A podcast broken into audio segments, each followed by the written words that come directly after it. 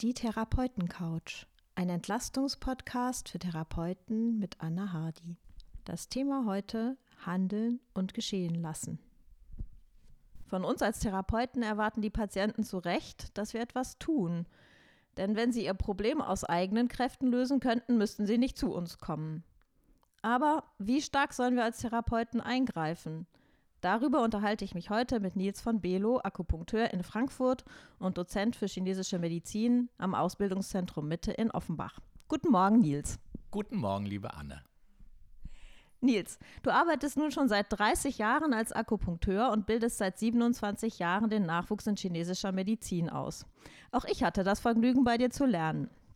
Zu Beginn unserer Ausbildung haben wir uns unter anderem mit den Texten von Lao Tse beschäftigt. Mir ist besonders in Erinnerung geblieben, dass er im Tao Te Ching empfiehlt, ein Reich muss man leiten sachte, wie man kleine Fische brät. Zur Vorbereitung unseres Gesprächs habe ich dann noch einmal in dem Buch geblättert und noch andere Stellen gefunden, zum Beispiel die Welt erobern wollen durch Handeln. Ich habe erlebt, dass das misslingt. Die Welt ist ein geistiges Ding, das man nicht behandeln darf. Oder das Tao tut nichts und dennoch bleibt nichts ungetan. Das hat es mir besonders angetan. Ähm, was für ein Weltbild steck, steckt hinter diesen Aussagen? Also man muss natürlich als erstes mal sagen, das sind Übersetzungen. Und diese Übersetzungen fangen natürlich nur einen Anteil von dem ein, was damit gemeint ist. Die chinesische Sprache ist eine Schriftsprache und von daher ähm, der Satz, das Tao tut nichts und dennoch bleibt nichts ungetan, hat natürlich eine vielfältige ähm, ja, äh, Übersetzungsmöglichkeit und eine vielfältige äh, Bedeutung. Und man muss das im Zusammenhang des Taoismus sehen. Und der Taoismus, die Hauptidee ähm, des Taoismus ist das Wu Wei. Also tun, ohne sich anzustrengen, tun aus sich selber heraus, tun ähm, und erledigen, ohne dass man Anstrengung spürt. Und ähm, das hat viel mit dem inneren Gefühl zu tun, dass man mit dem, was man gerade tut, eins ist. Ich finde, mein Lieblingsbeispiel im Unterricht dabei ist immer das Tor von Mario Götze im Endspiel 2014 ähm, wie er diesen Ball an der Brust abnimmt und dann mit links ins lange Eck schießt. Und wenn man den Mann anschaut und auch hinterher anschaut, sieht man genau, das war Wu Wei. Das heißt, er hat das nicht, er hat nicht darüber nachgedacht, was er da gerade tut, sondern das hat er intuitiv aus sich selber heraus getan. Und deswegen war es ohne Anstrengung. Und wenn du ihm hinterher in die Augen guckst, siehst du auch, der hat gar nicht gemerkt, was er da gerade gemacht hat. Und ähm, das ist für mich das beste Beispiel von Wu Wei. Und das ist auf eine Praxis übertragbar. Wie überträgst du das denn genau auf deine Praxis? Naja, erstmal grundsätzlich ist ja ähm, ist schon die Einführung, hm, die du gesagt hast, dass ähm, die Menschen eigentlich Probleme haben, aus eigener Kraft ihr Problem zu lösen. Jetzt muss man immer unterscheiden. Ähm, wir reden hier nicht über schwerstkranke Menschen, die im Krankenhaus sind oder wenn jemand angefahren wird von einem Auto oder einen Unfall hatte oder so.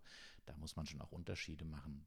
Die Patienten, die wir, ähm, also die ich in meiner ambulanten Praxis erlebe, die sind, ähm, die haben Lebenskrisen, die haben Probleme, die sie auf den ersten Blick nicht selber lösen können. Und meine Aufgabe ist es, mit ihnen gemeinsam zu entdecken, wie sie die Kräfte mobilisieren können, dass sie diese Probleme lösen können. Ich habe neulich einen wunderbaren Text gehört von ähm, Fred Rogers, das ist ähm, einer der großen Filmemacher, ähm, TV-Macher, Kinder-TV-Macher in Amerika.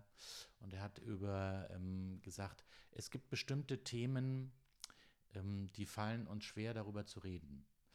Aber wenn wir darüber reden können, dann können wir auch damit umgehen. Und das fand ich eine gut, einen guten Grundsatz. Wenn wir über Dinge reden können, können wir auch damit umgehen. Um nochmal auf das Wu Wei zurückzukommen, es ist nicht meine Aufgabe als Therapeut, jedenfalls sehe ich sie so, mm, mein, den Menschen ähm, sozusagen der Schimmel zu sein, auf dem die Menschen reiten, sondern meine Aufgabe, so sehe ich das, ist es, den Steigbügel zu halten, damit die Menschen selber auf ein Pferd steigen können und selber reiten können. Also ähm, gibt dem Mensch kein Fisch, sondern lehre sie zu fischen. Das ist so meine Grundhaltung dazu. Aber passiert es dir nicht auch manchmal in der Praxis, dass ähm, ja, dir jemand was Schwieriges erzählt, ein Schicksalsschlag, ähm, eine schlimme Diagnose oder jemand ist gestorben im nahen Umfeld ähm, und du, ja, du fühlst dich selber auch betroffen und möchtest eigentlich, also ich jedenfalls möchte dann sofort irgendwie was machen. Ähm, wie geht's dir damit? Schaffst du es dann auch einfach irgendwie erstmal das so sein, da sein zu lassen? Ähm, inzwischen schon, ja. Das ist ein längerer Weg. Ähm, also grundsätzlich bin ich natürlich auch betroffen. Ähm, das zu verneinen wäre auch äh, nicht richtig. Ich bin betroffen und zeige das auch bis zu einem gewissen Grad. Ähm, zeige das auch dem Patienten, denn ähm, das ist ja das Grundsätzliche, was wir sind. Wir sind empathische Menschen und das ist die grundsätzliche Fähigkeit als Therapeut. Und ähm, dann spüren wir mit, wir fühlen mit den Menschen. Ähm, das lässt sich ja auch physiologisch nachweisen. Also wir wissen, dass Menschen, die zuhören, empathisch handeln, die gleichen hormonellen ähm, und physiologischen Reaktionen im Körper abbilden, die der Patient, der uns gegenüber sitzt, darstellt. Das heißt natürlich fühle ich mit. Aber ich glaube, das, was uns der Taoismus und auch der Buddhismus und auch jede äh, westliche Form von guter Psychotherapie zeigt, ist, dass ähm, das Problem ist, wenn wir uns da anhaften. Also wenn wir uns an diese Emotionen anhaften. Und natürlich gibt es den Hilfsimpuls. Der ist ja auch richtig. Wenn wir auf der Straße jemand äh, angefahren wird und äh, der blutet, dann gibt es einen Hilfsimpuls. Das halte ich für äh, essentiell für eine, eine gute Gesellschaft, dass das funktioniert. Ähm, Im im Setting, im therapeutischen Setting ist es eine wichtige Lernaufgabe für den Therapeuten oder die Therapeutin, ähm, diesem Hilfsimpuls nicht sofort zu folgen. Denn ähm, was wir wollen, ist ja, wir möchten den Menschen, die Menschen dabei begleiten, sich selbst zu ermächtigen. Und wenn wir immer die Menschen retten, dann bleiben die Menschen, die, die Patienten immer Opfer. Und das ist nicht das, was wir wollen. Wir möchten, dass die Menschen Macht erhalten, ihre Situationen selber zu erkennen und selber zu lösen. Deswegen ist dieser Hilfsimpuls, den muss man zum Teil auch mal unterdrücken und einfach abwarten, was passiert und den Raum öffnen. Manchmal muss einfach auch nur getrauert werden oder ähm, wahrgenommen werden. Das ist in mein, meiner Erfahrung nach, wenn wahrgenommen wird, ähm, dann ergibt sich daraus automatisch für den Patienten auch eine Lösung. Also was ich jetzt raushöre, dass das du schaffst durch deine Präsenz und hoffentlich auch irgendwie, dass du trotz äh, emotionaler Bewegung doch in dir ruhst. Ähm, so ein Raum, in dem das, was der Patient gerne mal abladen möchte, auch ähm, vorkommen kann. Und daraus ergibt sich dann die Lösung. Habe ich das so gut verstanden? Ja, nicht nur, nicht nur vorkommen kann, sondern vorkommen soll. Ähm, das ist ja extra, deswegen kommt er ja her. Ähm, der Raum, den wir hier schaffen, ist ja extra dafür da, dass solche Dinge ähm, bezeugt werden können, solche Dinge ausgesprochen werden können, wie Trauer, wie Wut, wie Hass, ähm, wie Liebe. Ähm, diese Dinge können ausgesprochen werden zu einem anderen Menschen, dem Therapeuten oder der Therapeutin, und ähm, können einfach erstmal da sein und, und, wahrgenommen werden als das, was es ist. Und ähm, wenn diese Impulse bei den Patienten, ähm, die Patienten das als krankmachend wahrnehmen oder in, in irgendeiner Form sich davon behindert fühlen oder was auch immer, dann ist es Aufgabe des Therapeuten oder der Therapeutin zu schauen, so wo sind die Ursachen dieses Handelns, wo sind die Ursachen dieser Emotionen, wo kann man die verankern. Ähm, gibt es externe, gibt es interne Ursachen? Da kann man sich wie ein Detektiv dann gemeinsam mit dem Patient auf eine Suche machen. Aber es ist nicht die Aufgabe des Therapeuten oder der Therapeutin, diese Emotionen verschwinden zu lassen. Ja, diese, auf, diese Emotionen gehören zum Leben dazu. Wir brauchen unsere Emotionen. Sie sind, ähm, sie sind das, was uns menschlich macht. Ähm, und das ist ja ein ganz, ich würde sagen, ein ganz normaler Vater- und Mutterimpuls, wenn das Kind hinfällt, das Kind zu trösten. Ja, wir können auch trösten, aber wir können den Schmerz nicht wegmachen. Ja, der Schmerz ist da und ähm, den muss man bis zum gewissen Grad auch aushalten lernen, weil ähm, das zum menschlichen Leben dazugehört. Jetzt ist es ja so, also ich in meiner relativ Anfangszeit der Praxis wünsche mir ja immer, dass es irgendwie gut wird. Ich habe inzwischen gelernt, es kann nicht immer gut werden. Aber manchmal erwische ich mich immer noch dabei, dass ich denke, wenn der Patient nur machen würde, was ich ihm vorschlage, das liegt doch auf der Hand, ähm, dann würde es ihm gut gehen. Ähm, äh, passiert dir das auch noch manchmal? Ähm, ich würde erstmal grundsätzlich sagen, klar, ist das erstmal, ist doch logisch, oder? Was ich da vorschlage, ist doch alles richtig. Jetzt ernährt er sich nicht richtig, bewegt sich nicht richtig und raucht auch noch. Das ist ja grauenhaft. Ähm, also grundsätzlich den Wunsch, dass es gut wird, habe ich natürlich auch. Aber ähm, den Wunsch, den ich habe, ist, dass es gut wird für den Patienten. Und das bedeutet, das muss in das Leben, das Empfinden ähm, des Patienten passen. Ich weiß nicht, was gut ist für den Patienten. Ja? Ich habe keine Ahnung. Ich kann das nur mit dem Patienten gemeinsam erforschen. Ich kann es mit dem Patienten gemeinsam eruieren. Aber ich weiß nicht, was gut ist für den Patienten. Ich kann dem Patienten sagen, ja, also wissen Sie, Sie haben da Schmerzen in der Schulter und wenn Sie die Schulter richtig bewegen würden und Übungen machen würden, dann würde das besser werden. Ja, das ist so. Das lässt sich auch in 99 Prozent der Fälle ist das sicher richtig. Ob das nun für diesen Patienten gilt, kann man nie mit hundertprozentiger Wahrscheinlichkeit voraussagen, aber natürlich kann man es voraussagen bei den meisten Menschen.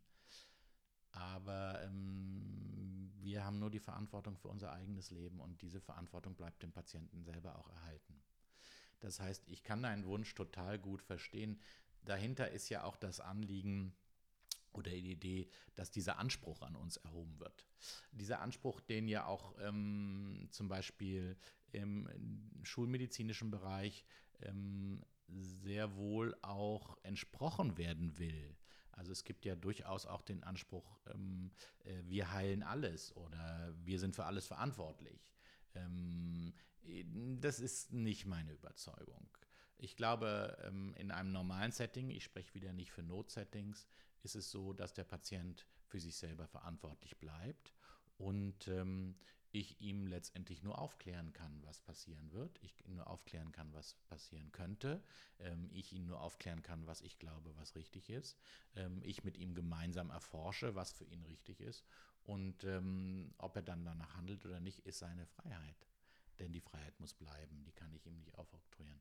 Das heißt, der Erfolg eines Thera einer Therapie hängt natürlich von meinem Können, von meinem Wissen ab, aber auch von meinem Nicht-Können sozusagen und auch von der Gelassenheit, und das ist ja das, worauf du raus, hinaus willst, so verstehe ich das jedenfalls, der Gelassenheit, dem Patienten das zu überlassen, was zu ihm gehört nämlich die Verantwortlichkeit für sein Leben, für seine, die Art, die und Weise, für die er lebt.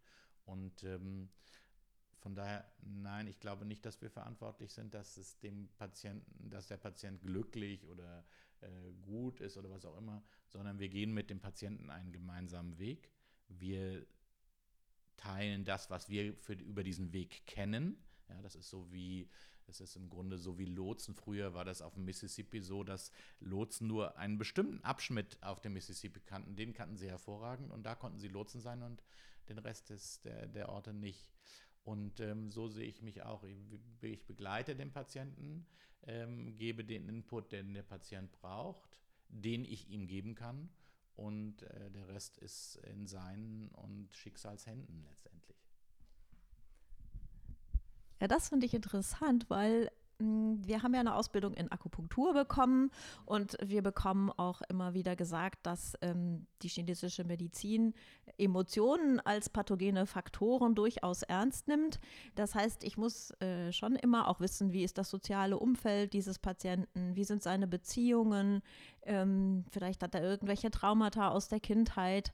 Ähm, dann habe ich aber persönlich das Gefühl, dass ich ganz schnell in Gefilde komme, ähm, wo ich nicht mehr der Lotse bin. Ja, und ähm, das fällt mir noch ein bisschen schwer zu erkennen und ähm, ja, ich frage mich dann einfach, okay, wo endet meine Kompetenz? Kannst du da sagen, was ein guter Indikator dafür ist? Ja, schon allein, wenn du dich diese Frage stellst, endet dort deine Kompetenz. ähm, ich glaube, also grundsätzlich ähm, halte ich es für gefährlich für jeden Therapeuten oder Therapeutin, sich auf einem äh, Gebiet zu bewegen, in dem er sich nicht auskennt. Ähm, beziehungsweise äh, in denen er seine Fähigkeiten nicht in irgendeiner Form geschärft oder studiert oder was auch immer hat.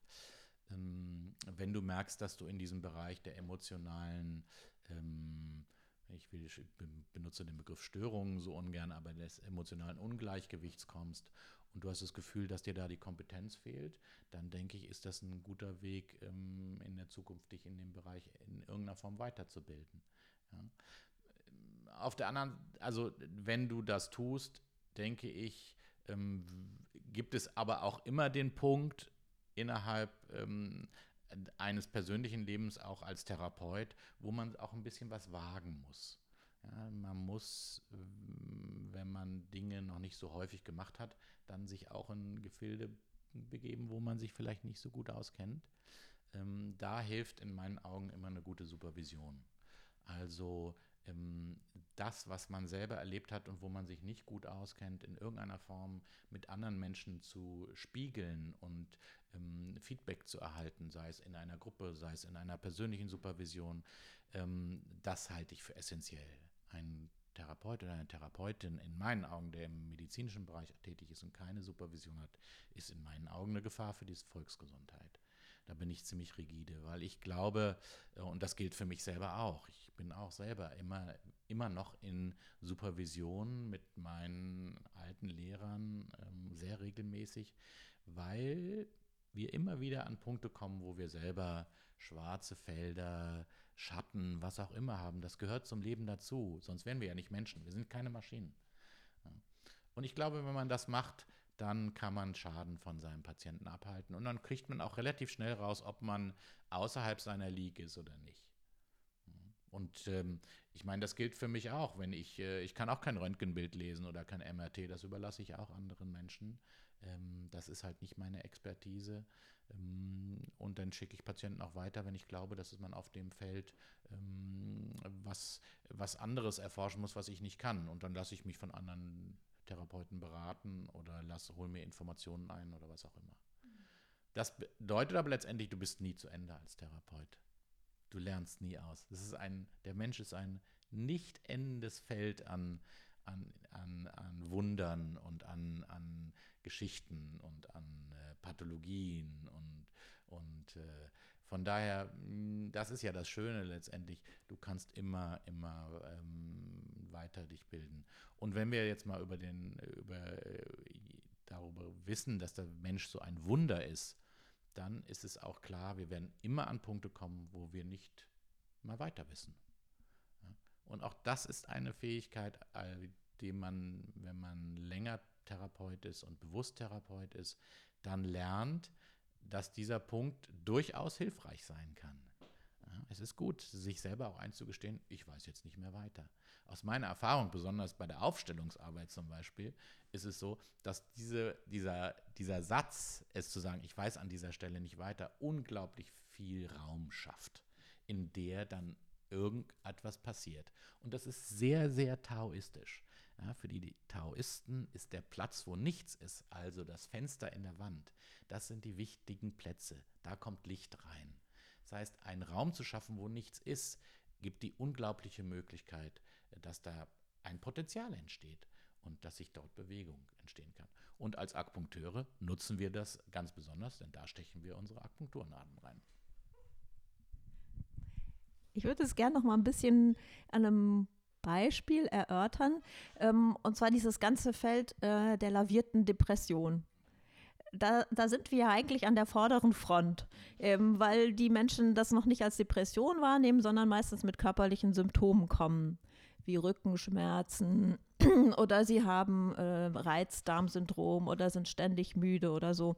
Okay, wie weit bohrst du denn dann? Naja, also wer mich kennt, weiß, dass ich immer bohre. das ist nun mal mein, das ist der große Spaß an meinem Beruf. Das ist auch das, was mich interessiert. Ähm, es gibt etwas, ähm, was man trainieren kann, was ich über die Jahre trainiert habe, ist, ist, wenn du ein Gespräch hast mit einem Patienten und ähm, eine Anamnese führst, merkst du an bestimmten Punkten, dass was nicht stimmt. Du merkst, da sind ja, der Patient reagiert an diesen Punkten anders, als er normalerweise reagieren würde. Anders, als wenn es eine normale Geschichte ist. Und das ist der Punkt, wo ich nachhake. Und ähm, das sind nun mal oft Familiengeschichten. Das heißt, es hat immer auch hier 99 Prozent der Fälle was mit der Familie zu tun, mit dem Familiensystem, mit den Eltern, mit Dingen, die man als Kind erlebt hat ähm, mit der Familienkonstellation, mit der Geschwisterkonstellation. Also gibt es ja unendlich viele Gründe. Und da mich das immer interessiert, ist es da, wo ich einhake. Ja. Ähm, das ist natürlich auch, äh, ich, sag, ich benutze immer so gern das Bild von einem Zimmermann, der einen Hammer hat und nach Nägeln sucht und die überall findet. Das ist halt das, mein Expertisefeld. Das ist da, wo ich mich auskenne. Und ähm, wenn ein Patient zu mir kommt und ähm, ich merke, dass es diese Punkte gibt und wir können an diesen Punkten arbeiten, ist das gut. Wenn wir merken, wir können nicht an diesen Punkten arbeiten, dann muss man sich vielleicht auch an einer bestimmten Stelle eingestehen, dass diese Art der Arbeit an dieser Stelle nicht ähm, ausreicht oder nicht richtig ist. Ähm, es gibt auch viele Patienten, nicht viele, aber es gibt Patienten, die wollen nicht darüber reden.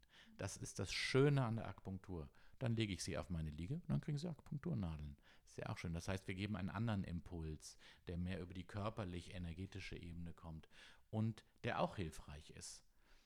Letztendlich ist der Mensch äh, auch an dieser Stelle wie so ein ähm, Flechtwerk an Zahnrädern.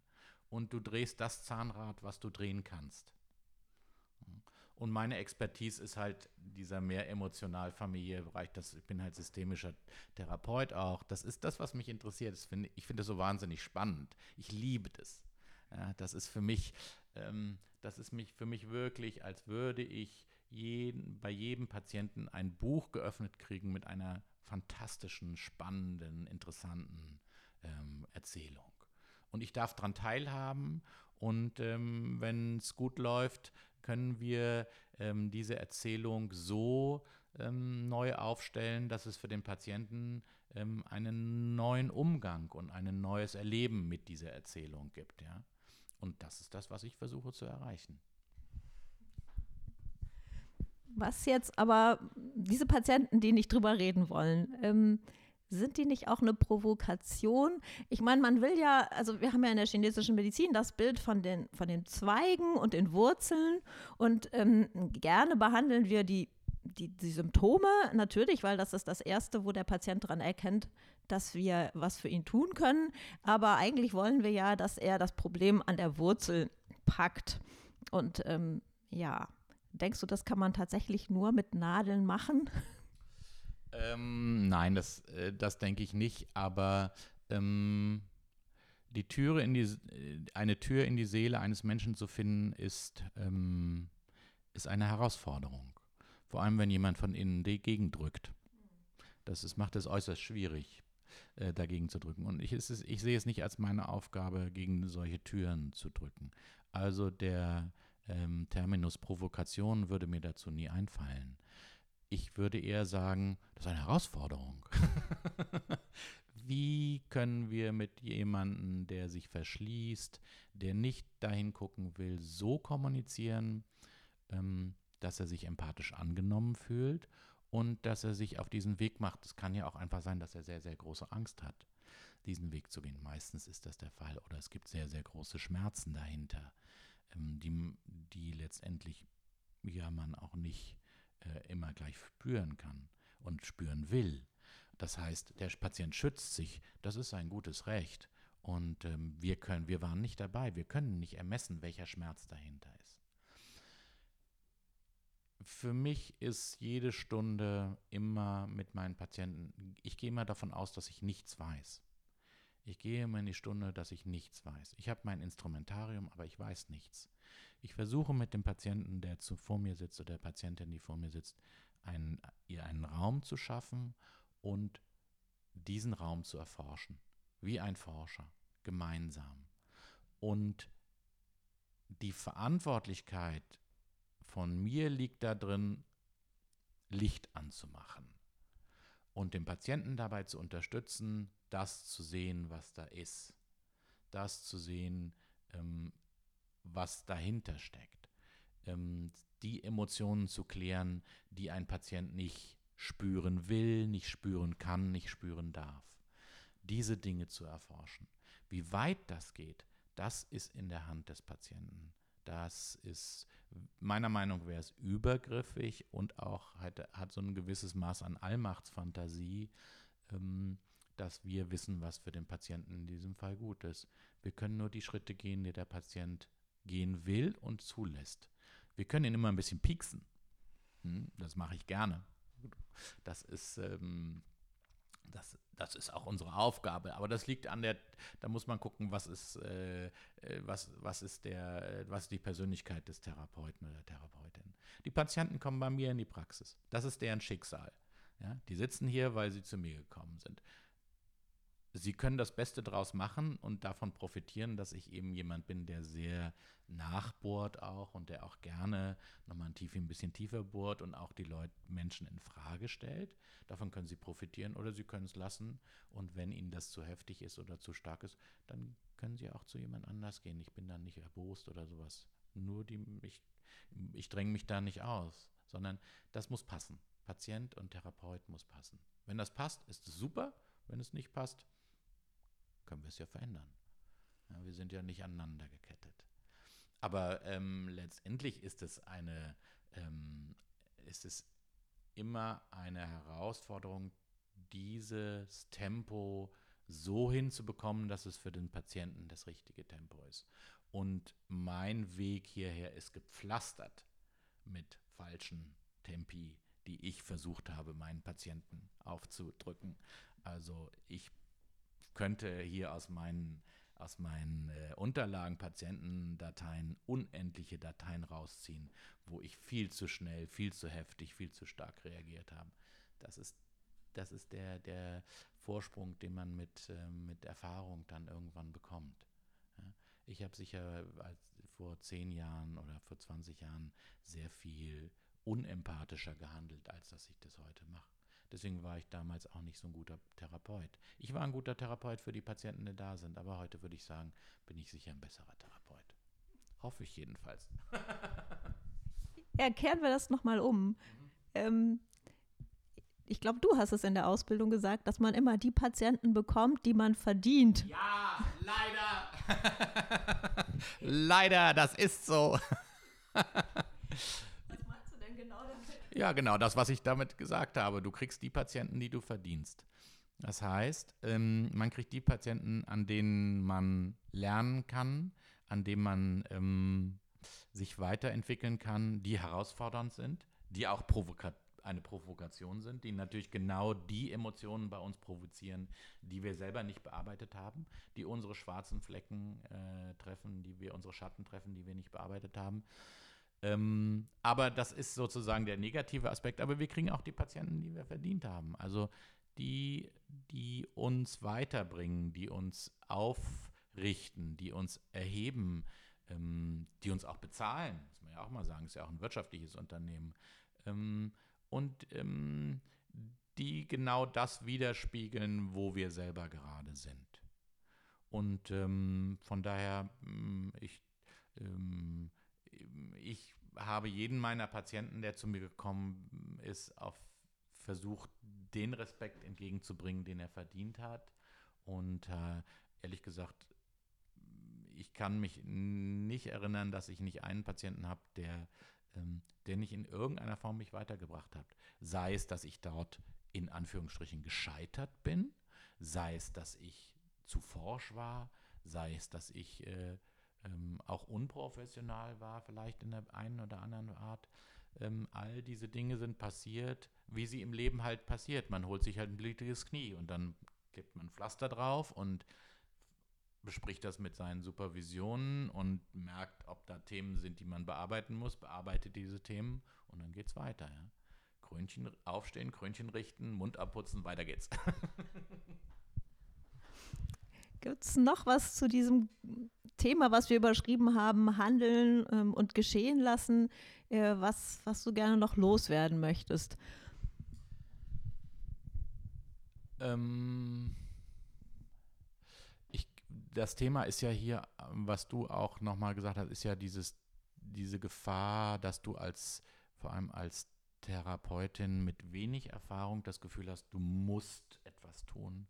Ähm, du musst Erfolg haben, damit die, die Praxis auch äh, wächst und gedeiht. Ähm, es ist eine unglaubliche Herausforderung, sich diesem Zwang zu entziehen. Das ist eine Herausforderung, so wie wir, weil es eine Herausforderung ist, ähm, im Leben, sich dem Leben zu stellen. Und ähm, der taoistische Ansatz, ähm, dem Fluss zu folgen, ähm, nicht, du kannst den Fluss nicht anschieben. Ja, wir haben in Deutsch dieses Wort, du kannst die, äh, oder im Englischen gibt es dieses Sprichwort, you can take the horses to the water, but you can't make them drink. Also du kannst die Pferde zum Wasser bringen, aber du kannst sie nicht zwingen zu trinken. Die Chinesen würden immer sagen, du kannst den Fluss nicht anschieben. Ähm, das ist, glaube ich, ein Lebenslernziel. Und ähm, das ist nur für uns Therapeuten so unglaublich schön fokussiert auf diesen Punkt mit unserem Patienten, weil wir es da so plastisch dargestellt kriegen. Und das gehört zu den großen Herausforderungen, hier entspannt zu werden. Ähm, das gelingt uns mal mehr, mal weniger. So ist auch das ist das Leben. Ähm, aber ähm, auf meiner Seite kann ich nur sagen, es ist eine unglaublich erfüllende und wunderbare Aufgabe, ähm, als Therapeut und ähm, sowas zu erleben. Also für mich ist es so, dass ich nicht zur Arbeit gehe. Ja, klar bin ich, wenn ich zehn Patienten am Tag gesehen habe, bin ich auch angestrengt und müde. Das ist doch logisch. Ich habe zehn Patienten empathisch und das ist anstrengend. Aber ich gehe nicht in meine Praxis, um zu arbeiten, sondern ich gehe in meine Praxis, um was zu erleben, um das Leben zu erleben. Und ich finde, was Schöneres kann es nicht geben. Daher ist diese Investition in diese Gelassenheit eine gute, eine, eine wirklich wunderbare. Und ich habe das für mein Leben unglaublich gelernt. Diese, diese Gelassenheit musste ich mir hart erarbeiten. Ja, ich bin vom Typ her eher ein sehr, sehr forscher, ähm, ausgesprochen lauter, ähm, sehr, ähm, also ich komme auch aus einer Familie und bin selber jemand, der starke Überzeugungen hat und auch sehr klar diese Überzeugungen aussprechen kann. Und ich habe sehr, sehr, sehr hart an mir gearbeitet, um diese Gelassenheit zu erreichen. Und ich bin sehr, sehr froh, dass ich so viele Lehrer hatte, die mich dabei unterstützt haben. Und ähm, es ist ein gut, schönes Ziel, diese Gelassenheit zu erreichen. Und es ist auch ein schönes Ziel zu sagen, ähm, diesen Druck ähm, loszulassen und das Leben so zu nehmen, wie es kommt. Und ich weiß, dass das schwierig ist. Gerade am Anfang einer Praxis hat man doch sehr große finanzielle auch Druckpunkte. Ähm, das ist die große Herausforderung an diesem Beruf. Aber es lohnt sich da zu investieren und das ist ja das, was du auch hier machst indem du anderen Therapeuten, alten Therapeuten zuhörst und äh, hörst, okay, wie gehen die damit um? Das ist ja ein Lernprozess und ähm, äh, du machst das genau richtig. Es wird nicht von heute auf morgen kommen, leider. Aber du wirst es spüren und du wirst es immer wieder spüren und je öfter du es spürst, ähm, desto besser ist es. Matthew McConaughey, äh, der Schauspieler, hat mal, ähm, hat mal in einer ähm, sehr inspirierenden, ähm, einem sehr inspirierenden Vortrag gesagt, die Kunst des Lebens, des guten Lebens oder des schönen Lebens ist es, ähm, die wir erleben in unserem Leben Dinge, die uns Spaß machen und gut tun und schön sind, und wir erleben die Dinge, die uns nicht Spaß machen, uns nicht so gut tun und äh, nicht so schön sind. Und die Kunst des Lebens ist es, die Dinge, die uns nicht gut tun, die nicht schön sind, einfach immer mehr sein zu lassen. Und dadurch und immer mehr Dinge zu tun, die uns gut tun und schön sind. Und ich glaube, das ist, was Weisheit ist. Vielleicht noch ein ganz praktisches ähm, Wort zum Schluss. Wenn ich jetzt in so einer therapeutischen Situation sitze und denke, oh, ich will das machen oder oh, ich verkrampfe mich gerade total, weil ich mich unwohl fühle und nicht weiß, was ich tun soll. Hast du da einen praktischen Tipp, wie man, also was weiß ich, einatmen, ausatmen oder so? Fällt dir da was ein? Also ich glaube, dass, dass in so einer Situation ist es, also der erste praktische Tipp ist es erstmal wahrzunehmen. Ja, das ist schon mal gut. Ähm, das heißt, so diese Helikopterstellung auch einzunehmen, das ist ja nun etwas, was man als Therapeutin ähm, lernen muss. Also diese Third-Person-Geschichte, ähm, du sitzt da mit der, also diese Vorstellung, dein Patient sitzt dir gegenüber, du sitzt auf dem Therapeutenstuhl und versuchst es mal von außen zu betrachten. Das hilft immer, weil es dadurch, ähm, weil es dadurch natürlich äh, dir eine neue Dimension gibt. Ähm, ich glaube, ein guter Weg ist es, wenn du immer wieder an solchen Punkten hakst, ähm, das Setting in dem Moment zu verändern. Das heißt, wenn du eine Praxis wie die unsere hast, dann zu sagen, ich glaube, an dieser Stelle unterbrechen wir und ähm, fangen wir an mit der Akupunktur. Oder in irgendeiner Form das Thema zu wechseln, dir aber eine Notiz zu machen, dass du an der Stelle gehangen bist und ähm, das dann ähm, erstmal selbst ähm, äh, äh, anzuschauen. Da gibt es ja ähm, äh, durchaus ähm, Möglichkeiten, sich selbst zu supervisieren, indem man ähm, äh, so eine solche ähm, es gibt ja Vorlagen, wie man äh, bestimmte Situationen anschauen kann und selber für sich selber analysieren kann. Und wenn man das Gefühl hat, damit kommt man nicht weiter, das dann in eine Supervision zu nehmen. Aber der wichtigste Punkt ist es wirklich an der, Ding, an der Stelle einzuhaken an, anzuhalten. Mhm. Das ist, glaube ich, der Trick. Nicht weiter zu pushen, sondern anzuhalten, zu sagen, okay, stopp, hier passiert irgendwas, was ich nicht gut, gerade nicht gut mit umgehen kann. Das ist manchmal im Fluss des Patienten ein bisschen schwierig, aber man kann dann durchaus sagen, okay, ich glaube, das ist jetzt gut, wir sind jetzt an einer guten Stelle hier, lassen Sie uns mal mit der Akupunktur anfangen oder lassen Sie uns das mal sein. Da muss ich und ich, ich sage auch manchmal meinen Patienten, wissen Sie, an der Stelle muss ich erstmal nachdenken. Ja, kann ich Ihnen nicht sofort sagen, was dazu sagen. Da muss ich erstmal darüber nachdenken.